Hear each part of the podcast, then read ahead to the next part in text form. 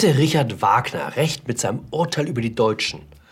Skandal um Daniel Funke, den Mann von Gesundheitsminister Jens Spahn und warum Indianer als Verkleidung gar nicht mehr geht. Hallo und herzlich willkommen zu einer neuen Folge von 9 Minuten Netto. Mein Name ist Jan Fleischhauer. Ich bin Kolumnist beim Fokus und wir schauen hier gemeinsam auf die Lage in Deutschland. Was ist Deutsch? Eine große Frage, die uns und unsere Nachbarn seit Jahrhunderten beschäftigt. Eine Antwort, Deutsch sein heißt, die Dinge um ihrer selbst willen zu betreiben. Die Antwort stammt bezeichnenderweise von dem großen Komponisten Richard Wagner. Sich auf Wagner zu berufen ist nicht ganz unheikel. Andererseits, ich glaube, der Mann hatte recht. Wir betreiben die Abschaffung des Dieselmotors genauso gründlich wie seine Erfindung, uns ist der Kampf für den Genderstern die gleiche Mühe wert wie die Eroberung des Lebensraums im Osten. Bevor wir uns gegen die Pandemie schützen, fragen wir uns erstmal, ob das, was wir unternehmen, auch den Vorschriften entspricht. Mitteilung des Zuständigen in der Gesundheitsverwaltung in Berlin an die Testzentren der Stadt. Die Befundbescheinigung ist für händische Ausstellung zwingend zu nutzen. Falls Sie ein elektronisches System haben, bitte ich Sie, es händisch auszufüllen und per Mail an die Person zu senden. Alles klar? Aus Mettmann erreichte uns die Nachricht, dass im lokalen Impfzentrum erstmal der Teppichboden durch PVC ersetzt werden musste, bevor es ans Impfen gehen konnte. Mindestens so wichtig wie das richtige Formular ist die Beachtung der Hygiene. Ich denke manchmal, wir sind Teilnehmer eines großen Experiments.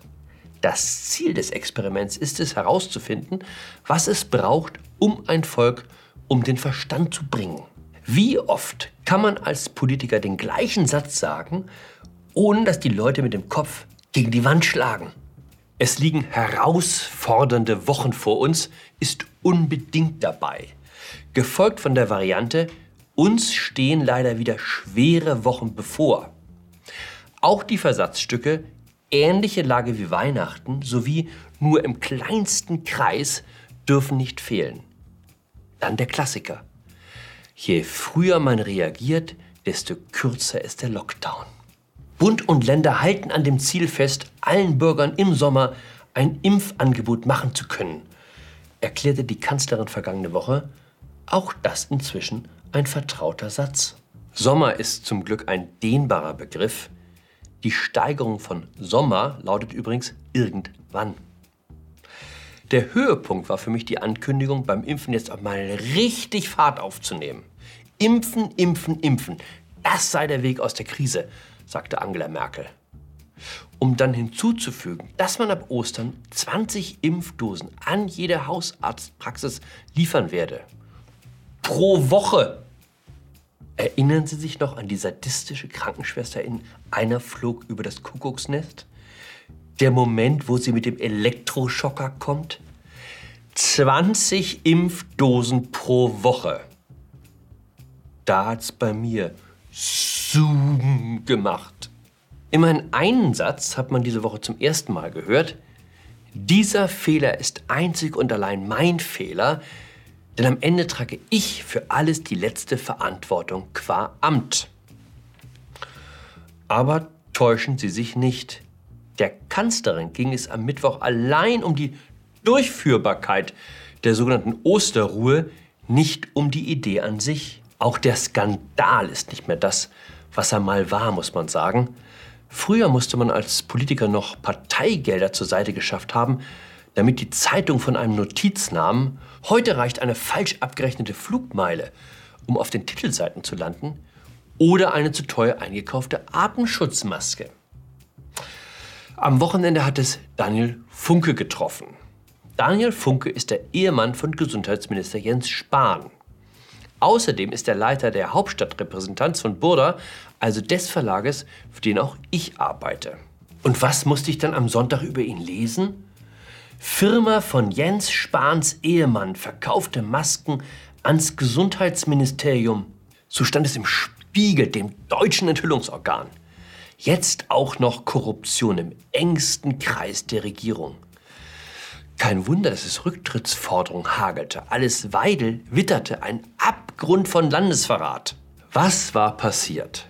Der Burda Verlag hat der Bundesregierung im April 2020 bei der Beschaffung von Masken aus China geholfen. Sie erinnern sich vielleicht, die Regierung hatte die deutsche Wirtschaft aufgerufen, ihre Beziehung spielen zu lassen, weil Masken im Frühjahr so knapp waren wie Trüffel im Winter.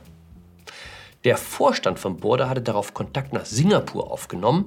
Mitte April konnte man dem Ministerium 570.000 Masken überreichen, Stückpreis 1,74 Dollar.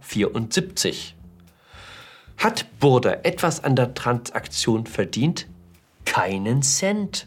Wie kommt der Spiegel nun von diesem Hilfsangebot zur Skandalgeschichte? Der entscheidende Scharniersatz lautet, der Maskendeal könnte Interessenkonflikte bergen, weil der Ehemann von Jens Spahn als Büroleiter der Burda Repräsentanz in Berlin arbeitet. Gut, könnte. Das geht immer. Damit bekommt man jede Geschichte zum Fliegen, auch die dünnste. Motto, irgendetwas wird schon hängen bleiben. Wie sagte Hans Magnus Enzensberger mal so schön, die Bild ist für Lieschen Müller, der Spiegel ist für Dr. Lieschen Müller. Wie geht es weiter? Morgen wird es heißen, dass Jens Spahn seine Millionenvilla in Dahlem mit den Erlösen aus Maskendeals finanziert hat. Ich bin nun wirklich kein Freund von Jens Spahn, aber ich finde, man sollte Menschen nur das vorwerfen, was sie auch wirklich zu verantworten haben. Da gibt es bei Spahn genug. Da muss man nichts erfinden. Zum Schluss noch eine Nachricht aus dem Kostümgeschäft. Nach Corona jetzt der nächste Schlag. Darf man sich zu Fasching noch als Ausländer verkleiden? Die grüne Spitzenkandidatin Bettina Jarasch sagte auf dem Grünen Parteitag in Berlin, sie wäre als Kind gern Indianerhäuptling gewesen. Große Aufregung im Parteivolk, so könne man doch heute nicht mehr reden. In einer persönlichen Erklärung sprach Frau Jarasch darauf von unreflektierten Kindheitserinnerungen, Zitat, auch ich muss dazulernen. Was genau am Indianerhäuptling so heikel ist, blieb ein wenig im Unklaren wahrscheinlich schon das Wort Indianer. Außerdem gilt es in bestimmten Kreisen als anstößig, sich als Angehöriger einer Minderheit zu verkleiden. Wird jetzt eng bei der Kostümauswahl. Hexe ist raus. Alibaba, mm -mm -mm.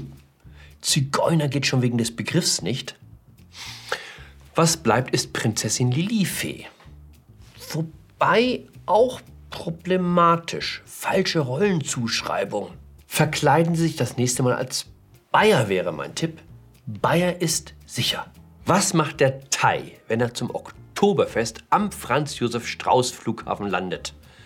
Wirft sich in Lederhose und Janka, also das Indianerkostüm des Südens.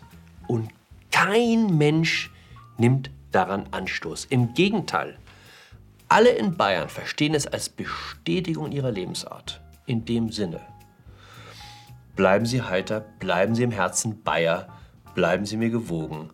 Ihr Gern Fleischhauer.